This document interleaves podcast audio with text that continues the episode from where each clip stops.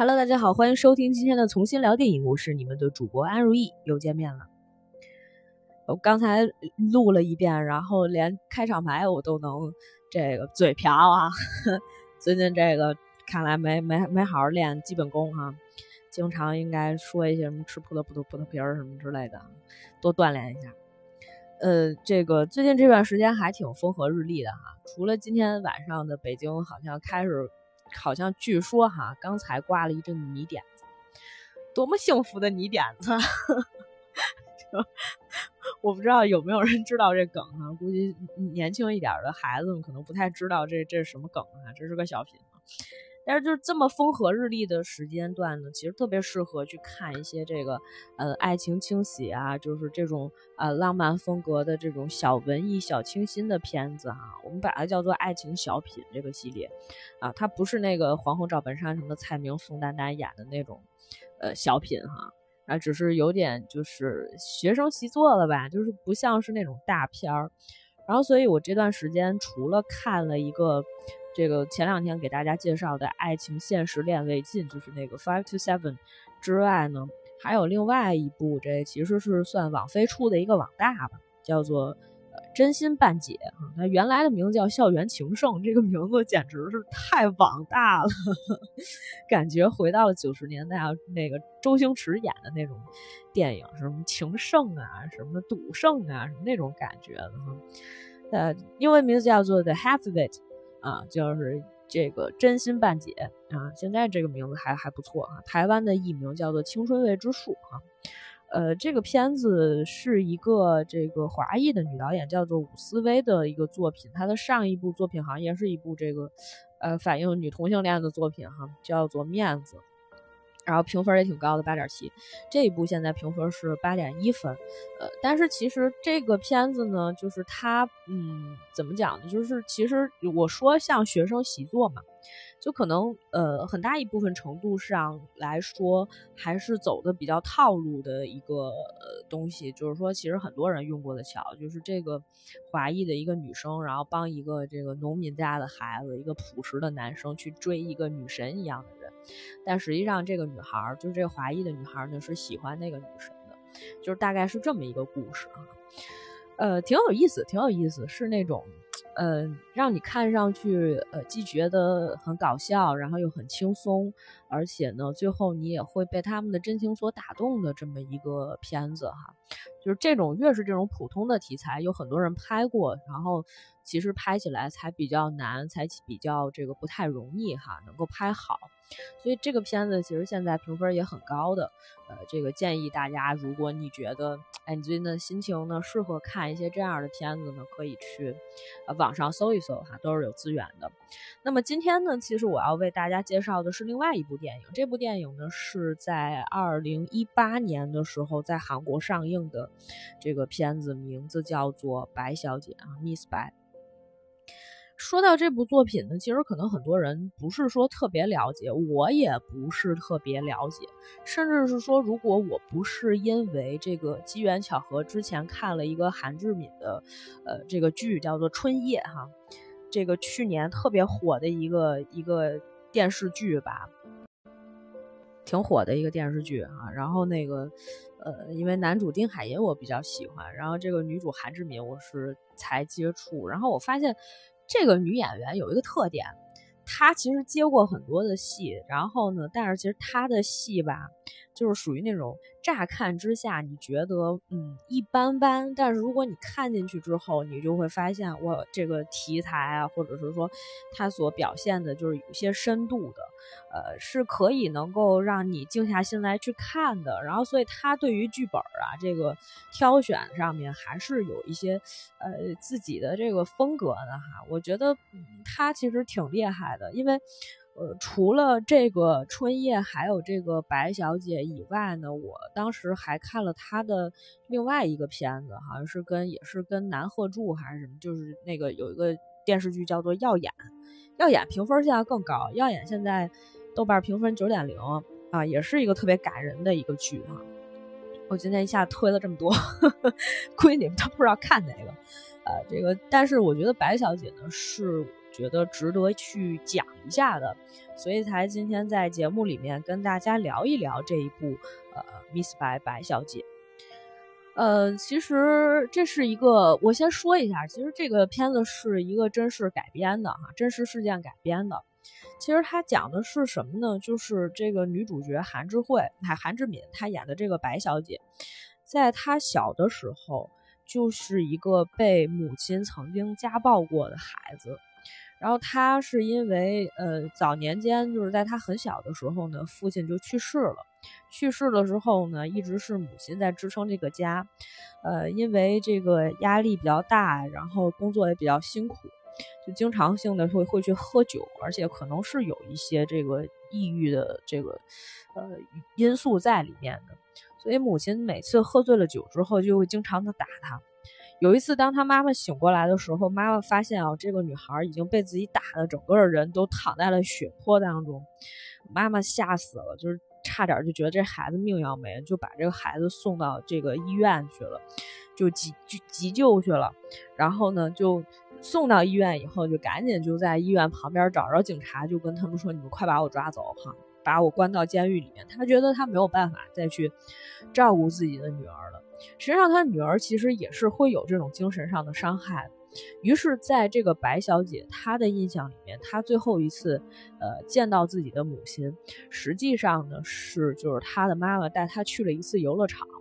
然后开心的玩儿。然后呢，这个时候就是她妈妈还找人给自己和女儿拍了一张合影，给她系系上了一个自己的那个丝巾，之后就把这个孩子送到这个孤儿院、福利院去了。呃，这个女孩呢，在这样的一个环境里面，就包括不管是说，呃，早年间缺失了父亲的爱，然后再加上母亲的这种，呃，家庭的暴力，然后呢，就是又被遗弃，呃，所以呢，其实本身这个人就是精神上面就是有些问题的。然后在她上高中的时候呢，又曾经被一个同学就是性侵过，性侵的时候，其实她只是在做正当防卫。但是呢，这个对方家里面有钱有势，于是乎呢，哎，他就是被这个抓到了监狱里面，坐了六年六年牢吧，还是一个就是出来以后有案底的人。虽然当时男方家里面赔了他很多的钱啊，包括这个他的母亲当时好像也是后来替他报仇还是什么，但是最后他妈妈死了，呃，死了之后呢，这个。这个电影其实开场就是这么开场的，是一个当年接手这个白小姐这个案子的一个警察，一直跟着这个女孩儿。这个女孩儿坐了很多年牢，但是出来之后，他还一直照顾这个人。然后直到有一天呢，就是这个警察接到了一个电话，他一直在找这个白小姐她的母亲，她的生母到底在哪儿？然后发现她的妈妈已经过世了，然后就跟这个女孩讲这个事儿。然后呢，这个女孩呢，就她其实已经长大了哈，这个。就我们就管她叫白小姐，就是白小姐已经长大了，她妈妈其实给她留了很大一笔积蓄，就是包括把房子什么都卖了，给她很多钱，拿家里面一个特别破旧的一个信箱，然后装了起来。但是她呢，其实不愿意接受母亲给她的这些东西，然后那个箱就一直放在那儿。而这个追她的这个张警官呢，跟了她这么多年，就说那我们就结婚吧，要不要生孩子啊什么之类的。但是实际上，就是他自己觉得他没有一个，就是他没有做母亲的这种资格。刚好在这个时候呢，他遇到了另另外一个，他生命当中遇到另外一个孩子。就是有一天，他走在街上的时候，看见这个孩子。这个孩子呢，就是呃大冬天零下十几度的时候穿的特别少，然后身上也有那种被打的痕迹。他就知道自己这个孩子肯定是被家暴了，但是他也没有别的办法哈。呃，这个孩子又总是被送进，就是送回自己的父母家里面。然后这个父母家里面什么情况呢？就是这个小女孩，她呢是她爸爸在很年轻的时候跟女朋友生了一个孩子，然后生了孩子之后呢，自己的生母就离他离开他了，就去别的地儿了，就把他们都抛下了。然后这个爸爸呢是一个废柴，然后挺年轻的，但是呢就不工作，天天打游戏。呃，交了一个比自己年龄大的女朋友，这个女朋友呢干的也不是什么正当的工作哈，然后这个所以呢，这个孩子经常在家里面被毒打，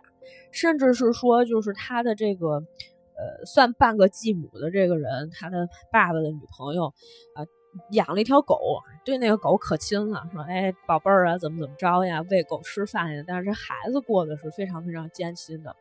但是呢，他们可能这么多年跟这个警察这些人打交道的时候，他也有自己的技巧，就会说，比如说这个女孩手指稍微破了一下，就是哎呀，她有这个咬自己指甲、咬自己手的习惯，你看又弄破了，是不是？孩子们在别人面前就觉得我早晚还是要回到那个家里面，于是乎呢，他就会说，就会承认说是自己干的。然后这个白小姐呢，第一次在这个领这个孩子就是去吃饭，然后呢，呃，看着他的这个继母把孩子接回家以后，然后就觉得总觉得这个事儿不太对，然后甚至是有一次就跑到觉得这个事儿有问题，然后跑到这个女孩他们家里面去敲门。然后那个男人不敢应门，因为那男人不是个废柴嘛，天天打游戏，然后也不出去工作，啊，就就不敢不敢应门。然后本来其实那个时候张警官已经说了，就是给这个白小姐给接走了，但是这个白小姐就觉得哈，那个孩子在冲他求救，因为那个孩子那天确实是差点被这个他的爸爸就是。掐死了，因为那个男人就一直觉得说哈，我现在生活这么不幸，一定都是你造成的，就没有你这个扫把星，是吧？家里不会这么差，什么什么之类的。呃，给这孩子一通毒打之后，就想把这孩子掐死。这孩子呢，就顺着这个厕所的一个窗户就想往下爬，然后爬的时候就拉住了一根电线，然后一直在喊这个 Miss 白。啊，就是因为第一开始的时候嘛，这个女孩这个问问这个白小姐说：“你你叫什么？我怎么叫你？”说是叫你这个大妈。然后那个她说：“我不是一个大妈哈。”她说：“那就您就是老师。”然后她说：“您别叫我老师，你叫我 Miss 白吧。”所以呢，那孩子就记住了，就就是在喊 Miss 白。结果呢，这个女主就当时后来就让那个警官立马就说：“你你快把那个把车开回去啊！我要接那个女孩，我觉得她有问题，她她有危险。”回去之后正好看那孩子就是拉着那根电线，但是楼层不高嘛，孩子就掉下来。然后他就把这个孩子送到医院。可是呢，现在涉及到一个问题，这个问题是什么呢？就是，呃，因为这个女主她是有前科的。所以呢，他就很有可能被这个呃女孩的原生家庭里面的这个所谓的父母哈，就告他诱拐。于是乎，这个张警官就一直在找这个行车记录仪里面的一些录像，然后就证明说这个孩子并不是这个女主诱拐来的。然后后来这个女主呢，也把这个就是当时把这个孩子就放在谁们家呢？放在这个张警官他姐姐家里面了，在姐姐家里面养着哈。然后结果这个小女孩呢，又跑出来的时候，又被他这个呃继母呃发现了哈，就也是想毒打她。正好呢，这个女女主发现女孩丢了以后呢，就一直在找，最后找到了，差点就把这个他继母就杀了嘛。呃，这这碎亏了这个警官来了。这个女孩最后也是得救了。就其实这个一个小时三十多分钟的电影哈，差不多八十九九十多分钟的一个电影，呃，它展现了很多的这些一些这个比较细节化的东西。虽然我现在讲起来哈，大概十几分钟，然后我们就把这个故事都讲通了哈。但是实际上，在描述这种孩子被虐待的过程，然后包括这个女主的一些过往的经历和伤痛，呃，用了很很多的这个篇幅，而且就是最让人觉得心痛的一点，就别人都在说的一个问题，就是这竟然真的是一个真实事件改编。呃，在过去的时间里面，其实我们看过很多韩国的电影。都在讲很现实的问题，不管是校园霸凌，还是这个呃家暴，然后这个孩子被性侵，是吧？这个熔炉，呃，还有这个之前还看过什么事件，就是还有一些呃不能说的事件哈，呃，他们一直在做这样的一些尝试，真实改编确实是一个呃怎么讲呢？就是说影视作品的一个创作来源哈。其实很多的案件。不仅仅是离奇，而且让你觉得不可思议。因为我其实，在年轻的时候，就是我小的时候，我就经常看过这样，就经常会看到，就是校园霸凌是最多的，校园霸凌这样的电影。我就想说，怎么会有这样的事情发生？就难以想象。我觉得我跟他们之间是有这种文化上的差异的，啊，我们之间是有这种所谓 culture shock 的，我不能够理解。我觉得说韩国才这样，或者你看日本也有这种情况。直到少年的你出现之后，我终于明白了一个事实：从前在我们的国家里面，不是没有发生过类似的事情，这样的事情每天都在上演。然而，只是我们没有真的拍出来，我们没有把人性最黑暗的那一面展现出来，这是一个非常大的社会问题。我们没有把这些社会问题都抛出来，但是真的当他抛出来的时候，又有多少的事情是能得到正伸张正义的？这才是这个让我们觉得最心痛的地方。因为拍电影是为了什么？韩国从前拍，因为拍电影这个事情。真的促进了他们的立法，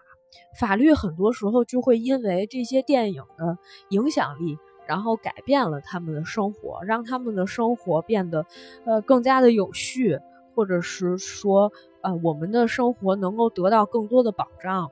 但是就是说，其实它是有一个反作用力在的，这也是这么多年我一直坚信着，就是。我们的影视作品不是每天只弘扬这个文化，或者是说歌颂好的一面，而是说我们也看到了不好的一面，这个劣性的一面。然后我们是不是能够通过看见这样的电影，然后改变我们的这个立法，或者是改变我们的机制，然后让正义得以伸张，让更多的人得到更多公平的机会和公正的待遇？呃，所以其实。嗯，严格意义上来说，哈，这仍然是一部这个，呃，聚焦了就是真实的事件的时候，就是真实的案件的一个故事。然后，呃，他其实就是你知道，就是很多时候哈，包括我们之前看那个韩国有一部电影叫《出租车司机》哈。现在可能 已经找不到这部电影，就已经已经四零四了哈。这节目要下架了，节目要下架。就是包括这这样的电影哈，很多时候你会发现，就是当他。就是你后来发现，我这电影拍的怎么感觉后面有点崩？包括白小姐这个戏也是，后面就开始节奏拖得非常慢。就前面他还是有一个叙事的，比如说刚开始的时候，张警官发现了一具尸体，然后他们就说：“哎，我们找到这个尸体了。”你就想知道啊，张警官为什么要找这个人？这个人到底是谁啊？然后就是。一点点的扒出来这个白小姐她的身世是什么样子的，然后再说这个小女孩的事件，她是还是有一个这个叙事逻辑在走的。但是到后面的时候，确实是就是当几番过去以后，就包括我给你讲的，我给大家在陈述这个电影的时候，我也在说啊，我都后来她那个小女孩又丢了，是吧？又送回去了，然后又又救出来了，然后那个又跑了什么的，就是这样的。节奏哈，就他那个节拍器可能出了问题，就是这样的节奏，呃，已经到后面确实是有一些崩了。可是，可是，就是当他给你写真实事件改编的时候，你就发现这是一个无法忽视的问题。不管他拍的有多糟，不管他拍的真的就是后面有多崩，但是当他是一个真实事件改编的时候，你就觉得你可以原谅他。啊，虽然这个电影它可能本身。从技法的角度上来讲，或者是从这个拍摄手法上来讲，或者是这个剧本的这个结构，或者是写作的这个手法上来讲，可能确实缺乏了一些技巧，或者是说，呃，没有那么戏剧化。但是真实改编、真实事件改编的意义就在于，它提供了一种呃对于现实的一种反思。在这个电影里面。所谓的这个现实的反思，其实很重要的一部分来自于也原生家庭到底给了你什么样的一个影响。大部分的人都会说自己是在一个比较幸福的家庭里面成长起来的，父母对自己的影响呢，就是还都是比较好的、比较积极的一面。但是实际上，成长到就是像我这样的八零后，呃，在长大了之后，然后就不能忽视的一个问题是。呃，我们除了能给，就是因为现在可能也涉及到很多的朋友也好啊，然后从前的同学呀，然后大家都各自有了自己的家庭，然后要有一个下一代的时候，我们都在想另外一个问题：当我成为了一个父母之后，我应该去怎么样教育孩子？除了能够提供给他一些物质上的，尽可量、尽可能的去满足一些他物质上的这种需求以外，在精神层面，我应该如何教育这个孩子，或者是说我如何跟他去相处，这将是一个非常。呃，现实的一个东西，就是说，我们现在开始迎接我们的二零后了，啊，不是零零后了，也不是一零后了，是二零后了。二零后的孩子们，他们未来会成长成什么样子？这决定于我们，决定于你们，决定于啊每一个就是呃已经成为父母或者即将成为父母的。呃，其实我想说的是，就是。这其实是两层含义，因为其实，在最后的时候，这个电影的结局，这个当这个白小姐然后去接这个孩子，这个孩子从学校里面出来，有一个大叔看见那白小姐背背对着他蹲在那儿，就说：“哎，那个大妈别抽烟了，是吧？这不能抽烟。”然后这个大妈也不理他，那小女孩就拦着他说：“你别这个，她不是大妈。”然后就过去叫她白小姐，就是。他们两个人就一一起了嘛，一起就是可能要一起生活或者什么的，呃，其实这是一个跟自己的和解，这是一个就是说说说句实在话哈，这是一个自自我的一个和解，因为呃，她这个白小姐从前在她的人生当中经历了一些事情之后，当她遇见这个小女孩的时候，她看见的是曾经的自己，她有这个机会能够把。就是过去的那些伤痛，第一，能够让他慢慢的愈合掉。就是首先我要承认曾经有过这样的事实，很多人不愿意去做的第一件事情是去面对。所以你看他为什么不能接受他母亲这么多年给他留了一些积蓄，十八年了，十八年之后，然后给他留了一些积蓄，给他留了很多钱，他从来不动那个钱。那个那个信箱，那个铁箱子就一直放在那儿放着。他打好几份工，然后去赚钱，去养活自己，生活其实可以本来过得很优渥的，但实际上他不想动那个钱，他没有办法原谅自己的母亲，他没有办法跟自己的母亲和解之外，他其实最不能和解，不能跟自己和解，这才是最大的问题，是因为他在过去所经历的那些事情是没有办法去弥补的。就是母亲做了很多的事情，想要去弥补，这是弥补不了的，这是别人亏欠他的，而他自己其实也是一个这种缺失的状态，他没有办法去呃面对。但是当他看见这个孩子的时候，他学会了跟自己和解。这是一个什么？这就是我刚才说的那个逻辑里面的。首先，有一个事实你必须要去承认，就是过去的伤痛，我们是要去面对的。这个小女孩的出现，实际上就是让这个女主重新又想起来从前自己发生的一些事儿。这个事情其实很多人是做不到的，因为呃，比如说我们在小的时候，或者是说我们现在长大了以后，都不能面对的一件事情是，就是过去曾经有别人给我造成过这种伤害，然后这个伤害我当时没有办法想明白，我没有办法想清楚，所以这个事情在我这里被遗忘掉了，或者是被美化了。那么这件事情我就让它合理化了，我可以解释，我把所有的错归咎于自己也好，或者是说啊，我觉得是自己不好啊，不是别人的问题。那在这种时候，你实际上在心里面就沉积了一部分这个呃所谓压抑的情绪也好，或者是说呃不能被释放的情绪也好，这本身就是一种呃不太良性的一个做法。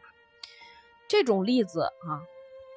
屡见不鲜，我们曾经看过的就包括这个房思琪的呃初恋乐园，还有一个这个大概也是二零一八年左右拍了一个片子叫做《信简故事》，里面其实都有讲过这样的一个问题哈，这是涉及到女孩性被性侵的一个问题哈，也是被老师或者被家里的邻居或者是很要好的朋友这样是爸妈的朋友什么的。这个问题叫做什么？就是他实际上他是被性侵了，他不能接受这个事情，他不知道，就作为孩子来讲，他的整体的这个三观还是没有树立起来的，他没有办法接受这个事情，然后他会把这个事情做一个美化，他以为自己谈了一场恋爱。信简故事里面就是这样，女主到了四十多岁的时候，突然之间就是翻出来自己小的时候写，他妈妈好像给他寄东西还是干嘛，他发现了一些信。十几岁的时候写的信，他那个时候写的情书是给就是一个，呃，妈妈的朋友还是老师的朋友啊，是一个男的，二十多岁那个时候，他十几岁的时候写的。但实际上，他那个时候根本不知道发生了什么，他以为他和那个男人之间这个叫做爱情。他开始的时候被性侵，就是在一个懵懂的状态，他完全不知道自己就是那个男人对自己做了什么啊，自己是什么体验，没有这种感觉，因为他没有这种认知。他之前的环境里面没有这种东西，而且他也羞愧。愧于去对自己的母亲讲，他一直以为自己谈了一场恋爱，他把自己受伤害的这个事情被美化成为了一场爱情，于是乎他觉得可以释然。直到他四十多岁的时候，他翻出这些东西的时候，他又重新想说，好像不是这个样子的，所以他才翻过头来又重新再去看那些事情的时候，他发现哦，那是这样的，就是受了很多的伤痛，包括她后来找了男朋友，她也不能信任对方。就是一直以来两个人有一些隔阂，而且就是一直都不结婚什么的，这都是一些理由哈。就是她没有面对从前的自己。白小姐这个例子就是，她现在看到的其实就是从前的自己。她把这个孩子救下来的时候，是完成了一场自我救赎。她希望当年的自己能够得到一个。呃，更好的环境，或者是说得到更公正的待遇，或者是说他的人生道路可以走得更好。所以，呃，他这个孩子需要更多的关爱。然后他把这些东西都寄托到孩子身上的时候，他自我是一种救赎。但本身来讲，在这个戏里面，白小姐还是挺温柔的，就是他并没有因为呃他曾经遭受的这些东西而变成了一个反社会型的人格。但是。就是他没有变成反社会性的人格，实际上对他的内心的伤痛才是最大的。这一点我觉得也是一个值得关注的点。就是说，呃，有些人吧是能承受很多的事情，但是实际上就是当他的这些情绪和所有的负面的东西都积压到自己心里，他没有办法转化出去的时候，有一些人变成了外放型。就是他不自我消化之后，他外放出去了。比如说像这个小女孩，就是她的父亲什么的，可能原来也不是生活的很幸福，但是他人不够善良这个人品有问题，他会把自己的这个所有的一些负面的情绪，然后转化到孩子身上，转化到下一代身上。所以说这个孩子后来就变得就是也也一直是那样的一种状态，就是每天都害怕的要死，也没有学上。然后就是，生活在惊恐之中。然后当他看见白小姐的时候，他觉得那是人生当中的一束光，他觉得那个是一个可以可以拯救他的人，所以他在最后就是想要跑出来的时候，他希望这个 Miss 白能够救他。而幸运的是，呃，Miss 白也确实能够救他，白小姐也确实能够让他感觉到这个人世间的温暖。当然，说到这儿的时候，我内心其实有很多的。呃，思绪，因为包括我在跟大家去讲这个过程的时候，实际上是，呃，有一些非常复杂的情绪在里面的。因为实际上就是，呃，Miss 白在这个过程当中，她虽然白小姐在这个过程当中，她其实得到了自我救赎，但是实际上就是，呃，在更多的时候，在现实的生活里面，可能很多人是达不到这种就是程度的。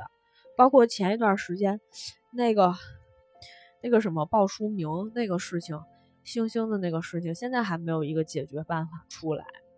也没有谁会说就是这个事情要严惩啊，感觉直直接变成了一个社会问题。所以实际上就是你会看到，就是像这种电影，嗯，就是韩国有这种勇气拍出来，是因为他们其实。这里面是有一些社会责任上的一些缺失的，你你他只能靠自他只能靠自我救赎。如果这个小女孩不是遇到了白小姐怎么办？这个孩子就生活在这种苦痛之中。如果熔炉里面的那些孩子没有遇到那个老师怎么办？他们就只能生活在痛苦之中，这就是一个恶性循环。所以从这个角度上来讲，我觉得。我其实，在看完这个片子以后，就是虽然它从呃人性的角度上来讲，仍然是一个呃可以说让你能够内心稍微释怀一点的东西，但是实际上，嗯，你看到这个电影的时候，你想到了什么？实际上就是你内心，呃，展现的就是你内心的样子。就是至少我看完这个电影，就是以前的时候，小的时候傻白甜的时候，还觉得哎呀真好，嗯，人性 人性终于得以这个正义终终于得以伸张哈，虽然迟到不会不到啊，这个女主也终于能够和自己和解。但是实际上，在现实的生活当中，不是所有的事情都能和解。虽然就是这样说，感觉好像绝望了一点哈，但实际上这是一种，呃，我觉得这仍然是一种让所有人能够想开的一件事情。因为我们从前经常会聊这个问题，就包括呃，在做一些戏剧的这种写作呀、尝试的时候，都会聊到的一个问题，就是怎么样才能跟自己和解，怎么样跟父母和解。怎么跟自己另一半和解？怎么跟自己下一代和解？怎么跟自己朋友和解？好，现在我来告诉大家一件事：如果和解不了，咱们就不要和解。当然，也不是那种冤冤相报何时了的那种，就是冤冤相报的那种过程。是我把它放在那里，他可能需要时间去去做这种和解。就比如说白小姐，当她遇到这个孩子的时候，这是一种天定的缘分哈，开始玄学。这是一种缘分，可能也是在那样的一个时间段，他才能和解。如果他是一个高中生的时候，他碰见这个孩子的时候，他没有办法跟，就是没有办法跟这个孩子和解。电影截取的是他和自己和解的这段时间，而他的人生道路里面，这和自己和解的时间只占到他人生的这个前面过的这个过程当中的可能不足，嗯，这个三十分之一的时间。那么也就是说，在慢慢的十几年的过程当中，他都一直没有办法跟自己去做和解，没有办法去呃接受自己的母亲，可能他未来也不太能够接受自己的母亲。但是，他让这个事情有了一个好的转变，就是说我曾经遭受过的这些事情，我没有让这个孩子再继续再遭遭受。这就像那个黑箱那个事情一样。就是这个女主遭到性侵以后，她在做的什么事情，我就一直告她，我就一直告她，我什么时候能告赢，什么时候算。除了告她以外，我还要拍纪录片，是吧？找这个国外的团队，BBC 是吧？就不能 NHK 了，是吧？这个已经涉及到这这国家里面的这个媒体不能信任哈，毕竟那个人就是一个这个 日本比较。这个有名的一个就是大的那种媒体上面的一个一个一个高层嘛，是吧？跟那个安倍关系很好，所以就是说，我们需要时间来跟自己和解。这个时间可能很长，这个就要看你的这个修行了。当然，这个东西讲的可能稍微玄学一点，但是总总归来讲，就是说。嗯，还是要往好的方向去看吧。虽然就是说这句话的时候，我感觉自己在真的在在普遍吧，在走吧，说的自己都不信哈。但是就是确实是，